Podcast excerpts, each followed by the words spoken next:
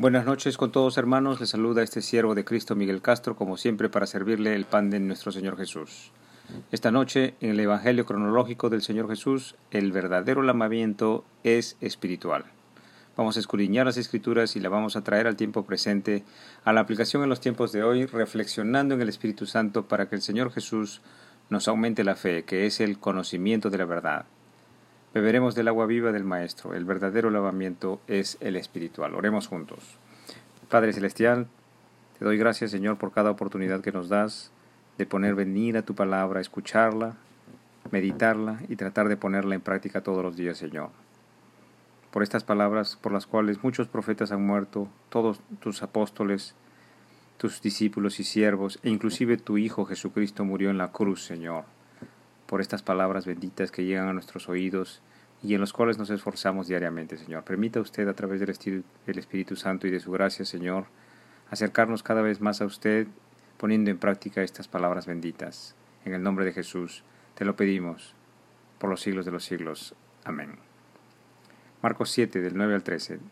Les decía Jesús también, bien invalidáis el mandamiento de Dios para guardar vuestra tradición. Porque Moisés dijo, honra a tu padre y a tu madre, y el que maldiga al padre o a la madre muera irremisiblemente.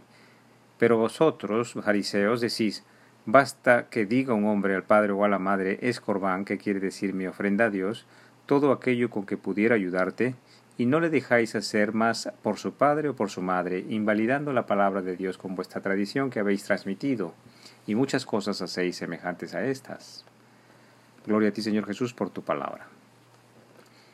El maestro estaba reprendiendo a estos religiosos que así como se ofendían de que los discípulos de Jesús quebrantaban la tradición al no lavarse las manos antes de comer, de esta misma manera estos religiosos tendrían que haber evaluado otras tradiciones que rompían el mandamiento de honrar al padre y a la madre. Para poner esto en perspectiva, dígame usted y respóndame con juicio justo y verdadero, con juicio, con veredicto sabio ante la siguiente situación. Dígame usted, ¿cuál de estas tradiciones está falta de misericordia? Número uno, un sacerdote que deja a los pobres comer con las manos sucias. O número dos, un sacerdote que toma las contribuciones de los fieles, aun cuando el padre y la madre más necesitan de este apoyo económico. Vuelvo a repetir, ¿Cuál de estas tradiciones está falta de misericordia? ¿Un sacerdote que deja a los pobres comer con las manos sucias? ¿O un sacerdote que toma las contribuciones de los fieles, aun cuando el padre y la madre más necesitan de este apoyo económico? Respóndame usted, ¿qué corazón es verdaderamente compasivo y misericordioso? El corazón del Señor Jesús, que es misericordioso y compasivo, que permite que estos sencillos pescadores, inadvertidamente y por la sencillez de sus costumbres, obvien la tradición religiosa de lavarse las manos antes de comer, pero el corazón de estos religiosos, que capturan toda contribución religiosa hacia el templo, llamada también corbán, y hace que los hombres les resulte imposible apoyar económicamente al padre o a la madre, quebrantando entonces el mandamiento de Dios que ordena honrarás a tu padre y a tu madre se da cuenta cómo es que las tradiciones y costumbres distraen al hombre de lo que en realidad es la misericordia y el santo juicio, sabio veredicto semejante al del maestro Galileo? Continuemos. Marcos de 7, del 14 al 23. Y llamando así Jesús a toda la multitud les dijo, Oídme todos y entended. Nada hay fuera del hombre que entre en él que le pueda contaminar, pero lo que sale de él, eso es lo que contamina al hombre. Si alguno tiene oídos para oír, oiga. Cuando se alejó de la multitud y entró en la casa, le preguntaron sus discípulos sobre la parábola. Él les dijo, ¿también vosotros estáis así sin entendimiento? ¿No entendéis que todo lo, que lo de fuera que entra en el hombre no le puede contaminar, porque no entra en su corazón sino en el vientre y sale a la letrina? Esto decía haciendo limpios todos los alimentos. Pero decía, que lo que del hombre sale, esto contamina al hombre, porque de dentro del corazón de los hombres salen los malos pensamientos, los adulterios, las fornicaciones, los homicidios, los hurtos, las avaricias, las maldades, el engaño, la lascivia, la envidia, la maledicencia, la soberbia y la insensatez. Todas estas maldades de dentro salen y contaminan al hombre. Gloria a ti, Señor Jesús, por tu bendita palabra.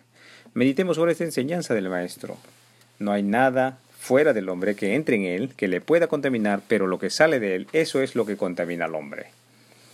Gloria a Dios. El maestro nos enseña que las cosas que regularmente comemos en el día a día no debería contaminarnos. Jesús enseña que no hay alimento que entre en el hombre que le contamine o le haga impuro en el corazón, esto es espiritualmente. Una vez bendecidos los alimentos en el nombre de Jesús en la mesa son sanos para nuestro cuerpo.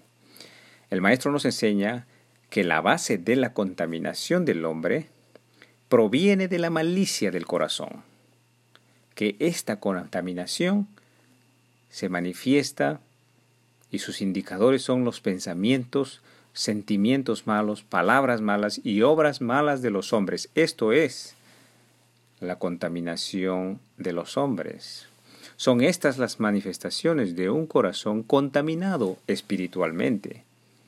Por ejemplo, los hombres que no tengan paz, tranquilidad, no tengan armonía, que se entreguen a hablar mal de los demás sin pruebas, que sientan odio, se entreguen al rencor, a la venganza, a la lujuria, que practiquen la mentira y la codicia, todos estos estarían ya contaminados en el corazón en este momento.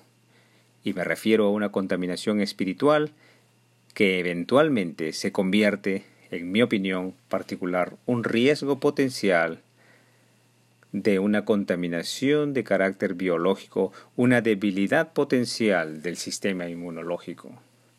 Por eso, hermano, con todo amor en estos tiempos de crisis sanitaria, Deshágase de toda ira, de todo rencor, de toda venganza en oración y lectura de la palabra de Dios.